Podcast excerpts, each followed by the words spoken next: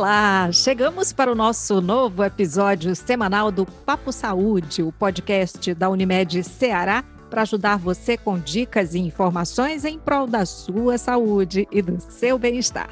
Antes da gente falar do assunto da nossa conversa de hoje, nós queremos agradecer. Uhum, exatamente. Queremos agradecer a você por você continuar cumprindo todos os protocolos de higienização nesse combate que é nosso, juntos, né? O combate à Covid-19. Afinal, minha gente, o cuidado não pode parar. E nós vamos falar sobre vacinas. As vacinas são essenciais para blindar o organismo contra doenças que ameaçam a saúde, isso em todas as idades da vida. No Brasil, nós contamos com o Programa Nacional de Imunizações, que é uma referência internacional de política pública de saúde. O país já erradicou, por meio da vacinação, doenças de alcance mundial como a varíola e a poliomielite, que é a paralisia infantil. Esse episódio quer, assim, chegar bem junto de você para esclarecer dúvidas atuais sobre a vacinação e sobre os impactos na saúde pública. E, claro, falar da importância de manter um dos instrumentos de proteção individual e coletiva mais fortes que a gente sabe que existem.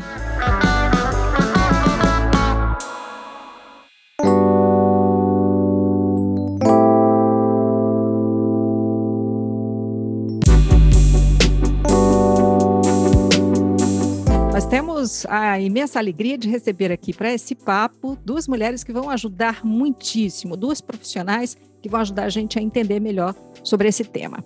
Temos hoje a pediatra, professora de medicina na Unicristos, diretora da Sociedade Cearense de Pediatria e presidente da Sociedade Brasileira de Imunizações Regional Ceará, Jocileide Campos. Bem-vinda, doutora Jocileide.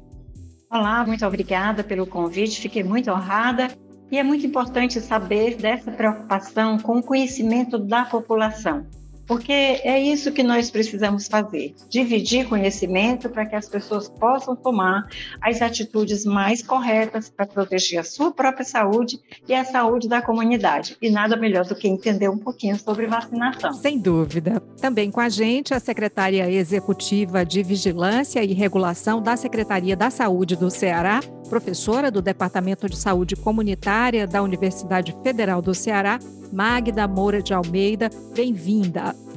Olá, Maís. Olá, ouvintes. Obrigada pela oportunidade de estar conversando sobre mais um tema nesse momento, para que a gente possa esclarecer né, e trazer cada vez mais informação e não desinformação. Então, é um prazer. Acho que vai ser um tempo agradável. Espero que a gente possa ajudar a esclarecer todas as dúvidas. Vamos lá então, minha gente, porque assim, olha, nós nunca falamos tanto sobre vacinas. Na verdade, eu não lembro de nenhum momento da minha vida que já tem mais de meio século da gente ter falado tanto assim sobre vacinas. Isso nos últimos meses, né? Gostaria de saber, para a gente começar esse papo, o que, que tem sido mais relevante nisso, especificamente em se tratando da vacina contra a Covid-19. Basicamente, falar de vacinas é preciso conhecer por que, que existem as vacinas, não é isso? Não são todas as doenças contra as quais a gente pode ter uma vacina. Então, posso dizer até que é um privilégio poder contar com a vacina no controle de algumas doenças. Essas são doenças para as quais o nosso organismo desenvolve uma proteção especial, que num segundo contato com aquele germe, né, aquele agente infectante, o, organismo se defende e a doença não acontece. É o caso da vacinação. Então, quando nós fazemos a vacinação, ele funciona como se nós tivéssemos a doença. Todo mundo se lembra, eu digo todo mundo, nós, nós do, de meio século né, para lá, no tempo que as crianças tinham sarampo, né? Na minha casa foi assim, teve um sarampo, corre, coloca ali os vizinhos todos para ter logo sarampo ou seja, para se proteger, formar seus anticorpos e não ter sarampo na idade adulta. Hoje a gente não precisa fazer isso. Por quê? Porque se descobriu com essa atitude de ver que as crianças se protegiam quando tinham sarampo, então por isso todo mundo queria pegar logo para ter só uma vez. Então se descobriu que o organismo se protege contra o sarampo. O próprio agente infeccioso estimula essa proteção. E por isso as vacinas acontecem, por isso as vacinas funcionam bem e são, tipo assim, uma arma extremamente valiosa para o controle ou eliminação dessas doenças. É, acho que uma coisa que talvez seja mais interessante dessa vacina é o tempo né, em que ela foi desenvolvida. Eu acho que é, esse é um dos grandes diferenciais. Então, com uma doença nova é, e uma pandemia, né, acho que houve a necessidade de uma colaboração mundial em relação à tecnologia, ao desenvolvimento dela. E aí também traz um outro desafio de estar no meio da pandemia, que é a questão dos insumos, né? Então, a grande preocupação, além da eficácia, é a questão dos insumos, né, da matéria-prima para a fabricação dessas vacinas, de como é que elas podem ser distribuídas em uma escala mundial. Então, acho que esses dois fatores, né, é, obviamente trazendo, né, a nossa, acho que talvez seja a primeira pandemia, né, dessa geração, é, é essa questão da, da novidade, né, um tempo rápido de desenvolvimento, então, a vacina que está sendo colocada para ser aplicada antes, né, da finalização de todos os processos, é por isso que justifica o caráter emergencial. E a gente vai aprender junto, né? Então, a gente vai estar tá aplicando as vacinas e vai estar tá aprendendo como é que desenvolve imunidade, né, é, em relação às reações adversas. Então, a gente vai estar tá fazendo é como a gente fala, né? Trocando a roda do carro com o pneu andando. A gente vai estar tá aplicando a vacina e ao mesmo tempo observando como é que elas se comportam. Isso é motivo, por exemplo, para as pessoas desconfiarem da vacina? Porque, por exemplo, eu não tomei a vacina contra o sarampo, não tinha, eu tive sarampo, aí a doutora Jocileide falou sobre todos pegarem ao mesmo tempo, inclusive daqui a pouquinho vou querer falar mais sobre isso. Mas para a gente focar mais agora na vacina contra a Covid-19, o fato de tantas pessoas, por exemplo, falarem sobre a eficácia da vacina, quando descobriu-se que a Coronavac tinha 50 e alguma coisa de eficácia, ficou todo mundo, mas e 50% de eficácia? Gente, eu não lembro da gente ter falado sobre a eficácia de nenhuma vacina, né? A vacina da gripe, que é muito mais recente, né?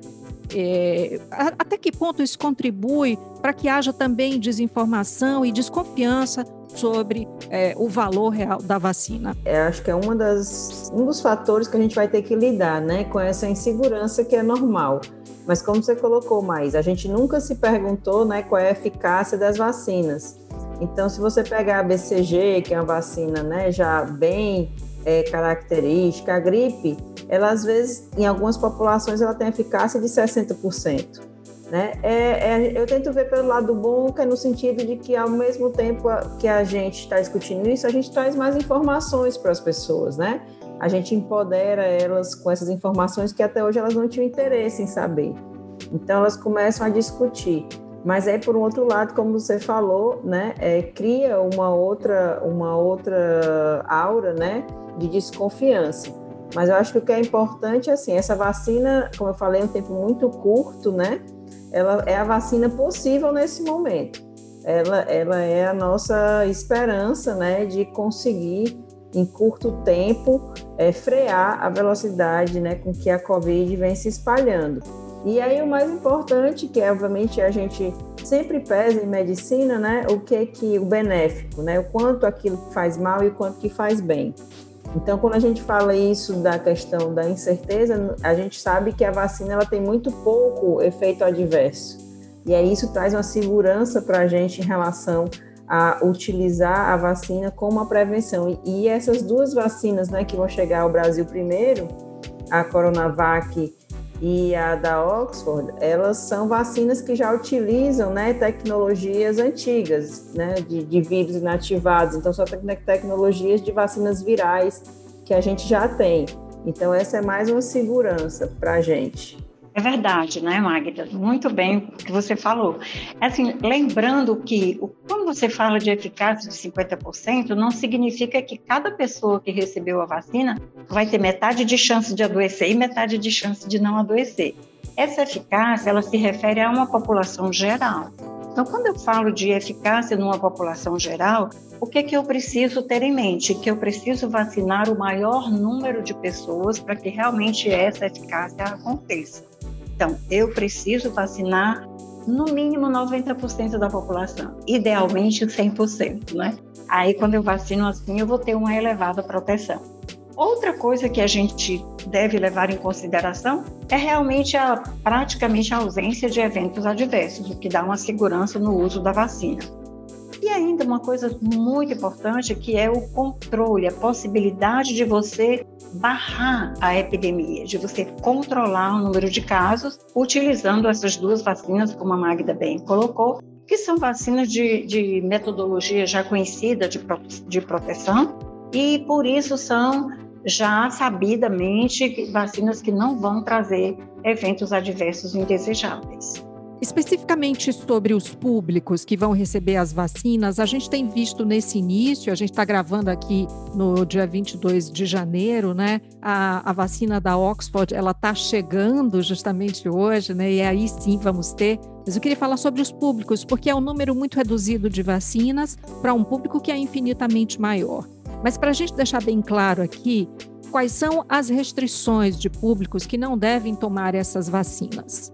Mas nesse momento, né, são poucas contraindicações. Algumas são aquelas mais clássicas, são aquelas pessoas que já têm, né, que vão ser vacinadas e que vão apresentar reação à vacina. Então, se uma pessoa já teve uma reação a essa vacina, a primeira dose, ela não deve tomar a segunda, né? Se ela tem alergia a algum dos componentes da vacina também, então é importante ver a bula, né? Se é uma pessoa alérgica para ver os componentes. E são gestantes também, não devem tomar e as pessoas abaixo de 18 anos. Então, basicamente, são quatro indicações, contraindicações da vacina. É, complementando aí o que a Magda colocou, as crianças não são alvo de doença, pelo menos de doença grave, né? Às vezes nem manifestação clínica elas têm. Então, elas realmente não estão indicadas para vacinação, nesse momento, pelo menos.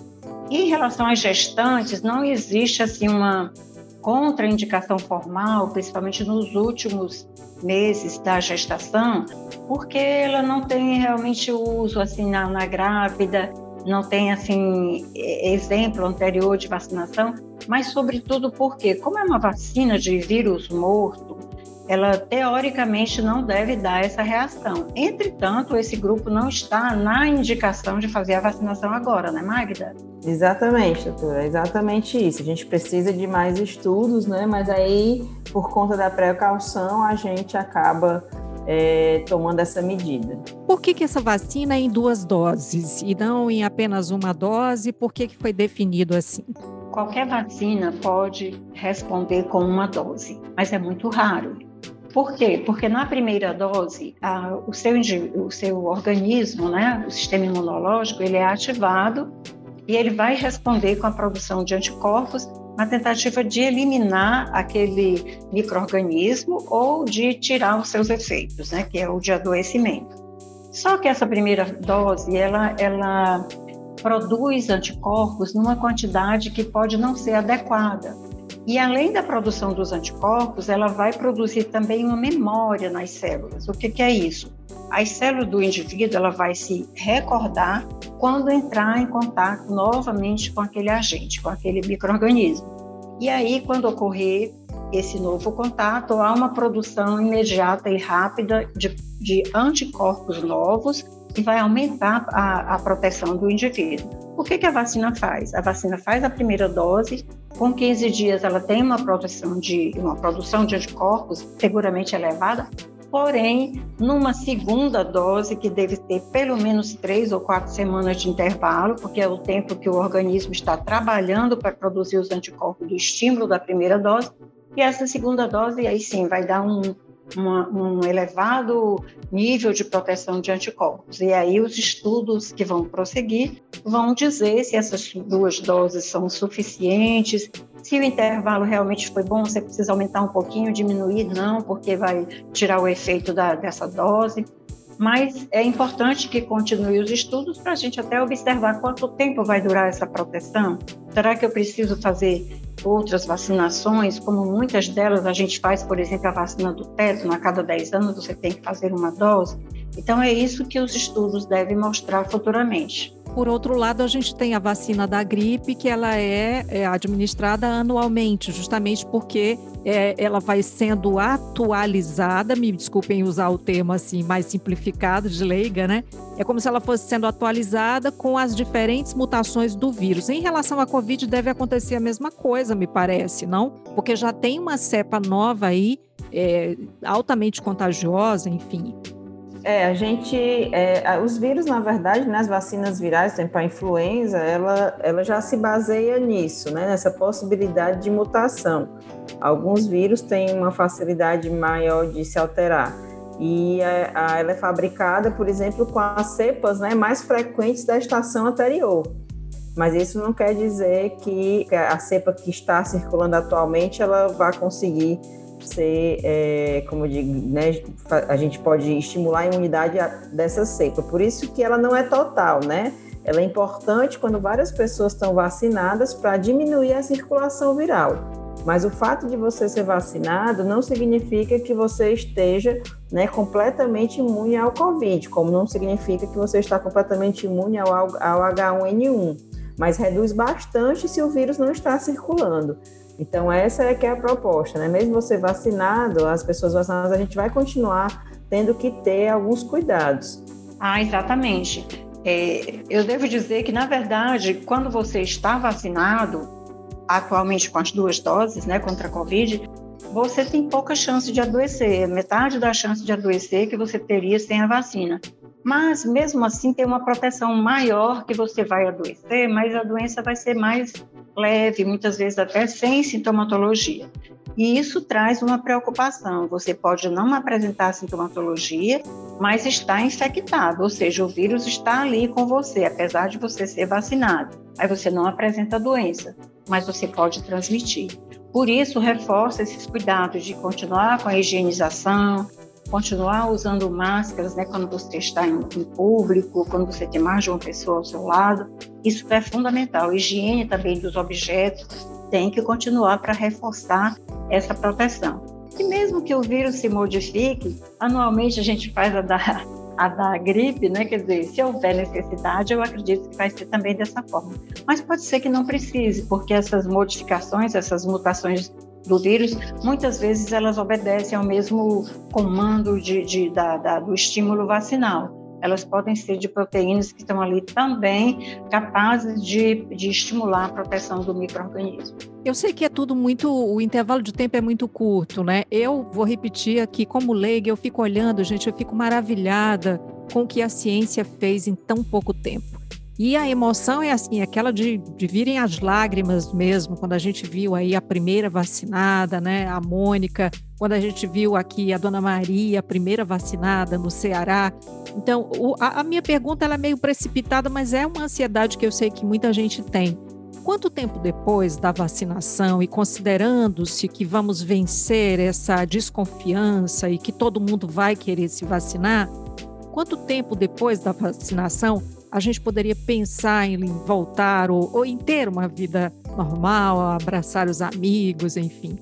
Eu acho que a gente não pode ainda dizer isso com certeza, sabe? Ah, doutora Jocileide. É, infelizmente não, porque assim, apesar de que quando eu me vacinar, eu sei que eu vou ter uma proteção pelo menos de quatro meses provavelmente mais que isso, mas eu não tenho certeza. E é por isso que a gente também sugere, né, orienta que as pessoas continuem usando distanciamento social, usando é, é, a máscara, né, usando a higienização, mas os estudos vão dizer, como você disse, nós estamos numa emergência, nós não concluímos, não tivemos tempo para concluir esses estudos, estamos num estudo exatamente de acompanhar essa resposta imunológica, os eventos adversos que podem acontecer.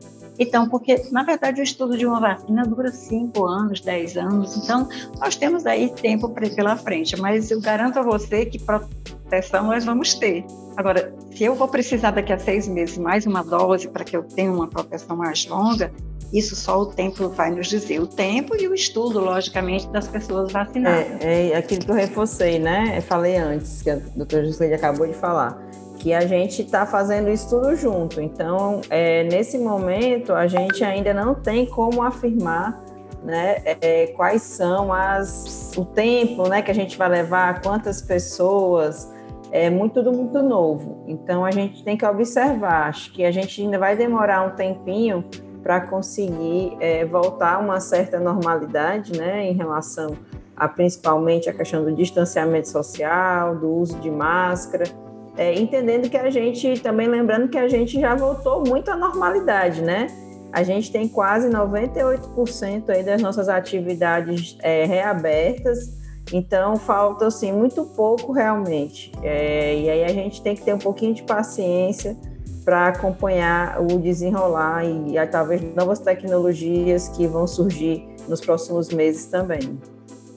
Bom, com essa resposta das nossas duas convidadas, a gente vai fazer o seguinte: fazer uma espécie de respiro aqui nesse exato momento, e eu vou convidar os nossos amigos que escutam a gente agora para um teste, um quiz. Sim, um quiz sobre vacinas. Vamos lá.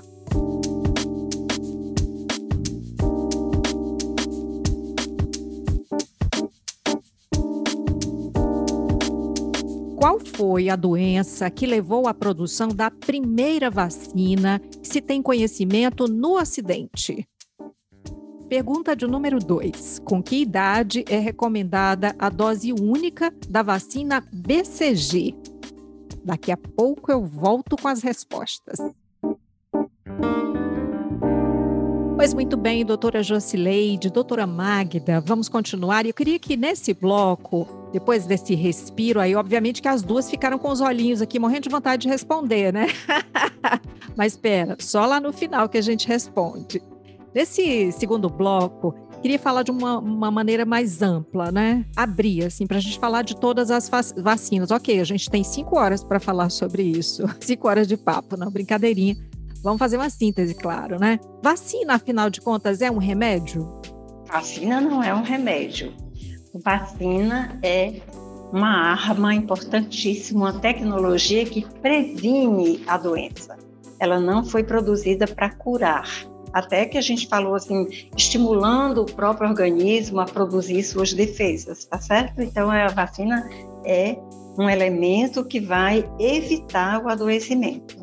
É, a gente costuma falar, né, que é uma medida de prevenção secundária, porque tem medidas de prevenção primária e aí a medida de proteção específica, né, de algumas doenças que são as imunizações. Então, ela não é um remédio, como a doutora Jusleide falou, né, ela não trata nenhuma doença quando ela já está instalada ela ajuda a, a, as pessoas a não adoecerem. Por que, que ela é secundária, Magda? O que, que é primário? O que, que vem em primeiro lugar?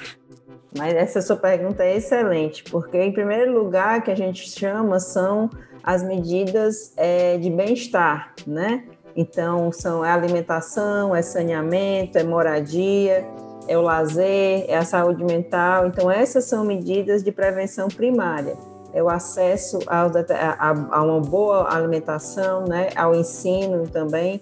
É, existe até uma, uma corrente né, que tem defendido a vacinação como um instrumento né, de, de melhora da qualidade econômica, porque as pessoas adoecem menos com as vacinas, né, os pais nos, conseguem gastar menos tempo e dinheiro cuidando dos filhos doentes, né? Então isso faz com que as crianças consigam passar mais tempo no colégio, aproveitando mais os estudos. Então a vacina ela não não trata simplesmente da saúde física em si, né? Ela tem todo também uma, uma vantagem em relação à cadeia econômica e de desenvolvimento social de um país. Né? Quanto mais é, a gente, obviamente, quanto menos doença, menos vacina você precisa.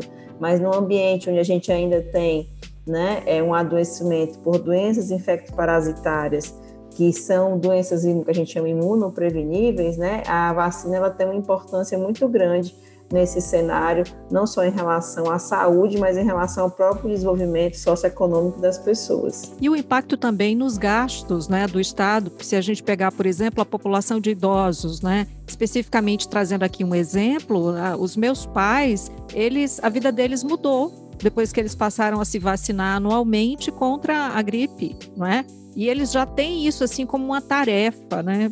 Vacinação contra a gripe. Não é assim, doutora? Exatamente.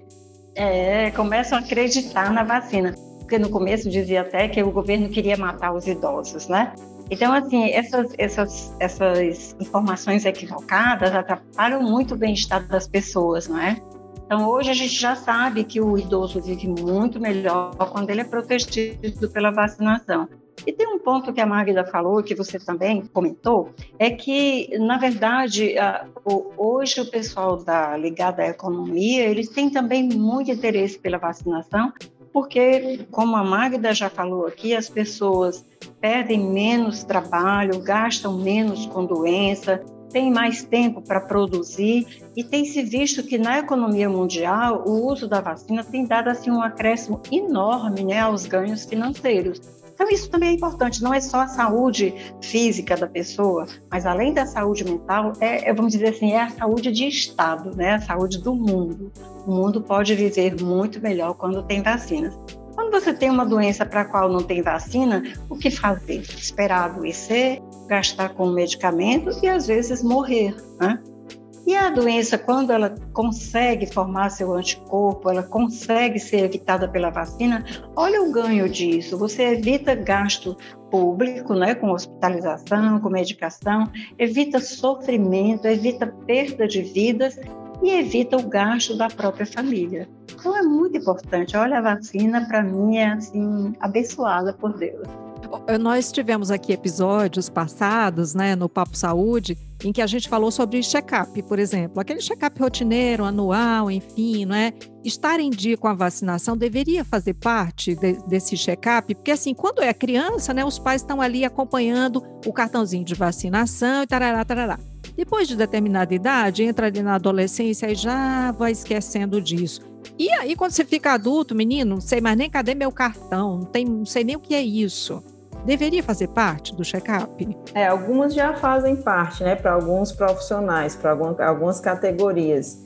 Então, é, os profissionais de saúde que se vacinam anualmente em relação à influenza, hepatite B também. Então, para algumas categorias, eu acho que isso já é um pouco mais natural né, para a comunidade geral, é, isso também, a, algum, alguns status populacionais, por exemplo, como as gestantes, né? Então, a mulher, quando está gestante, que tem que fazer a imunização contra o tétano a cada 10 anos. É, são, também, quando você fica adulto, né, são poucas as, as vacinas. A, a maior parte delas realmente acaba sendo aplicada na infância, né? Que é quando você acaba estruturando e está mais no sistema imunológico e quando você está mais exposto. É interessante falar, você colocou aí adolescentes, né? O adolescente ele é muito resistente a fazer vacina, né? Então é muito importante que o setor saúde chegue nas escolas para trabalhar melhor com professores, trabalhar melhor com os pais e com a população de adolescentes. Você tem aí a vacina contra o HPV, que é uma vacina que protege com certeza contra o câncer, uma doença grave, o câncer na menina e o câncer no menino, né? Câncer ginecológico, câncer de pênis. Então, tudo isso deve ser esclarecido para que a, a população de adolescente perceba a importância de receber essa vacina do HPV. Ô, doutora Jocileide, você falou aí, né, da, que os adolescentes são resistentes, mas não são só eles não, né? Tem pessoas que falam assim, ah, não vou tomar vacina porque eu tenho medo de ficar doente. E, e elas estão pensando nos efeitos colaterais, elas estão pensando no medo de uma, de uma agulhada, elas estão pensando no que exatamente? O que está por trás desse comportamento de, de não querer se vacinar, é, do, do ato em si? É, na verdade, muitas vezes elas têm medo que a vacina faça o contrário. Em vez de proteger, a pessoa vai adoecer daquela, da, daquela substância, daquele vírus, daquela bactéria com a qual tomou a vacina. É preciso que a gente garanta isso e por isso existe essa a, a vigilância, né, a vigilância sanitária, que acompanha muito esses eventos adversos, que todos são registrados, são bem acompanhados, avaliados, para que a gente, se houver uma possibilidade dessa que nunca aconteceu, essa vacina é retirada do uso. Então, é importante que as pessoas saibam que a vacina não produz a doença. A vacina pode produzir uma febre, a vacina pode produzir uma dor local e raramente um evento mais severo. Com certeza pode. Mas é importante ver assim quantas crianças estavam morrendo de coqueluche, por exemplo, porque adoeciam, desprotegidos e morriam, porque os lactentes pequenininhos, menores de dois meses, não têm condição de sobreviver àquela tosse que fecha mesmo a respiração da criança. Por isso, essa vacinação no último trimestre da gravidez, né, além de proteção com, contra o tétano, como a Magda colocou aqui, protege também o recém-nascido contra a coqueluche. E esse recém-nascido vai receber a sua vacina aos dois meses, mas nesse período ele está protegido porque a mãe formou anticorpo na gestação pela vacina e transmitiu pela placenta para o seu bebê. E ele nasce protegido. Então é importante a gente saber que o uso da vacina na gestação ele protege a mãe e protege a criança que vai nascer nos seu, seus primeiros meses de vida. Isso é fundamental. Tem muita coisa boa aí para a gente falar sobre vacina, viu? Estou vendo o seu entusiasmo, eu acho lindo, né? Minha gente, quantas vacinas em média? Eu não sei nem se eu vou perguntar quais, porque, mas de repente vai que dá para dizer, né? Mas quantas vacinas em média uma pessoa deveria tomar ao longo da vida para cumprir mesmo ali e ficar protegido e, enfim? Olha, o, o Programa Nacional de Imunizações tem no Brasil a proposta de inúmeras vacinas. Eu tenho certeza que hoje é o melhor programa de vacinação do mundo. Então, nós temos vacinas, assim, praticamente para as doenças que são transmissíveis, começando como a Magda colocou aqui, a importância ah, não, foi você. Nem posso falar. Ah, do quiz. foi a questão do quiz. Aí eu fico doida para falar. Vamos, vamos repetir esse pouquinho. A doutora Jocileide já está aí no, no spoiler, mas vamos lá. Vamos, vamos, abafa, faz de conta que a gente não disse quantas mais ou menos vacinas? É, não, não, vou falar de dados, mas a gente tem esse, é assim, na verdade eu tenho mais de 20 vacinas, né, que protegem contra doenças infecto-contagiosas. Mas eu devo lhe dizer que isso é no Brasil. No mundo inteiro não se usa tantas vacinas, seja porque algumas doenças são controladas, seja porque as pessoas têm melhores condições de vida, né, de alimentação e de lazer, etc., e, e saneamento também e por isso eles não usam muitas vacinas. Mas existe um calendário que eu respeito muito, que é muito parecido com o do Brasil, apesar de não ter tanta necessidade, que é o calendário do Reino Unido. Então, é uma vacinação muito boa, um, programa de vacinação muito bom, muito sério, que eu admiro muito. E muitas vezes a gente compara o nosso programa com o programa deles, e às vezes também do Canadá, né, que são países que realmente procuram vacinar bastante. Mas eu devo dizer que quanto mais vacina tiver, mais disponibilidade de usar, use. Vá buscar a vacina porque é uma proteção para você, sabe? É lógico que se você não fez as vacinas no primeiro ano de vida, você vai poder fazer no segundo ano de vida, enquanto criança até os cinco anos. Depois tem a fase da adolescência, que muda um pouquinho o esquema, dada a resposta da, daquelas, daqueles indivíduos, né? A fase do idoso, que tem vacinas específicas. Mas hoje o Brasil tem vacina para todas as idades, para todas as pessoas. Covid vai chegando também.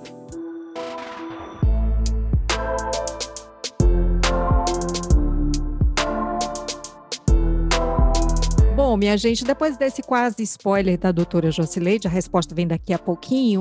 Eu gostaria de saber das duas, né? Que lições nós devemos tirar da pandemia de Covid-19, né? Para os desafios muitos que ainda virão, especificamente em relação às vacinas? Então, na verdade, uma das, das lições que eu, que eu percebo melhor é a questão da solidariedade, a preocupação com o outro, né?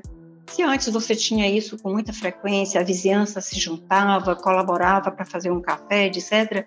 Hoje você se afasta, hoje tem inclusive essa insegurança mesmo, né, de você estar na rua, estar com os outros, mas a necessidade de juntar as pessoas para apoiar, para esclarecer, para estar próximo, não para estar se abraçando, né? Lógico, não estou falando disso.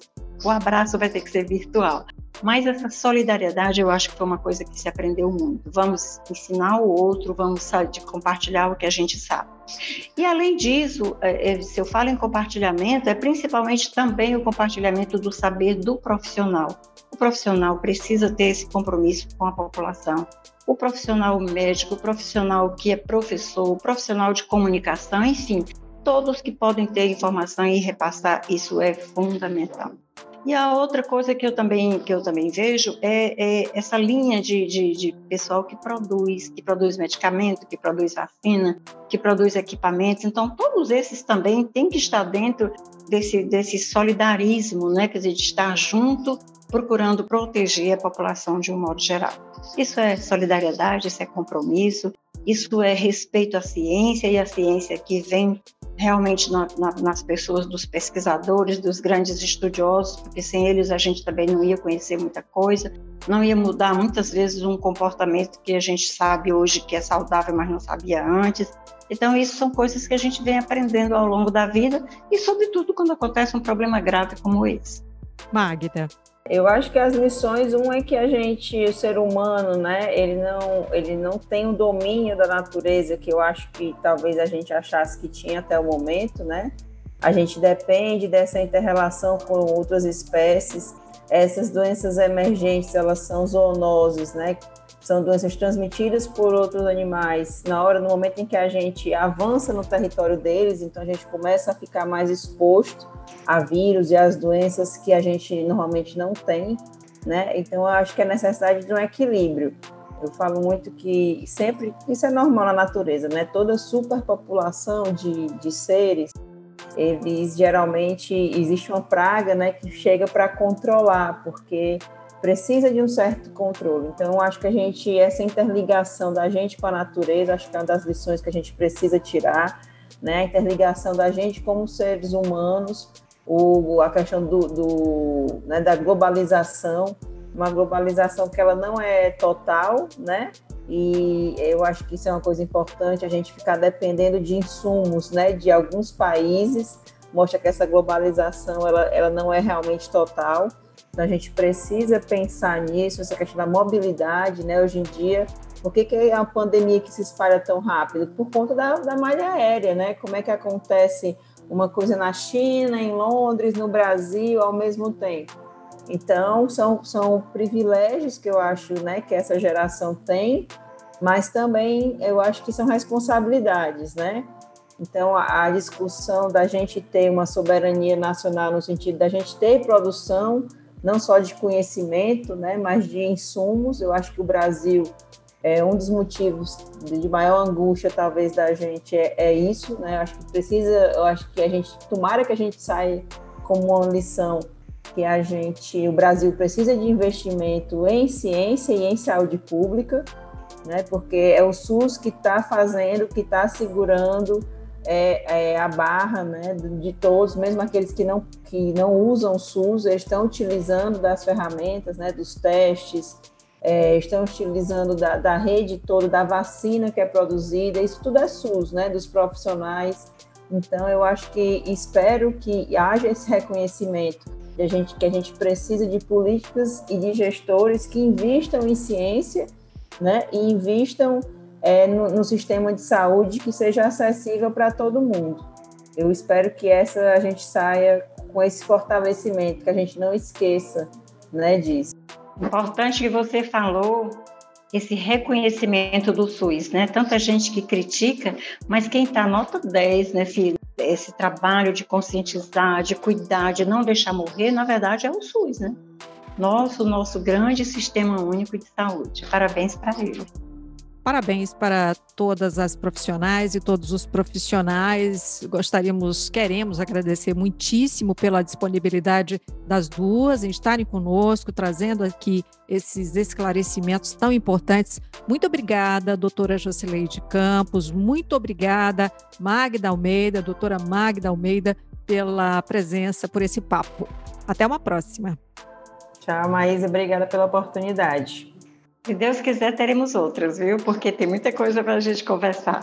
Sem dúvida. Então, minha gente, não acabou ainda, porque só acaba depois da resposta do quiz, né? Vamos às respostas.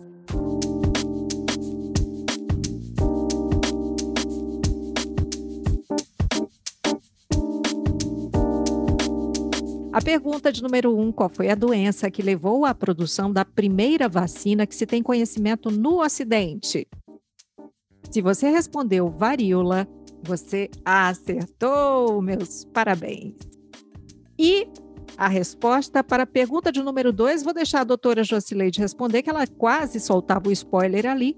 Com que idade é recomendada a dose única da vacina BCG?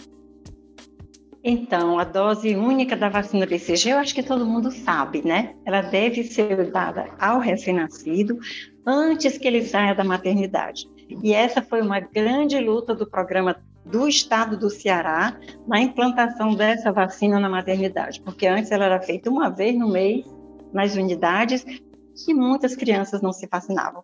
A partir de que nós implantamos na maternidade, todas saem vacinadas. Por isso, tão alta cobertura de vacinação do BCG, que hoje é no Brasil inteiro. Se você acertou, meus parabéns. Muito obrigada.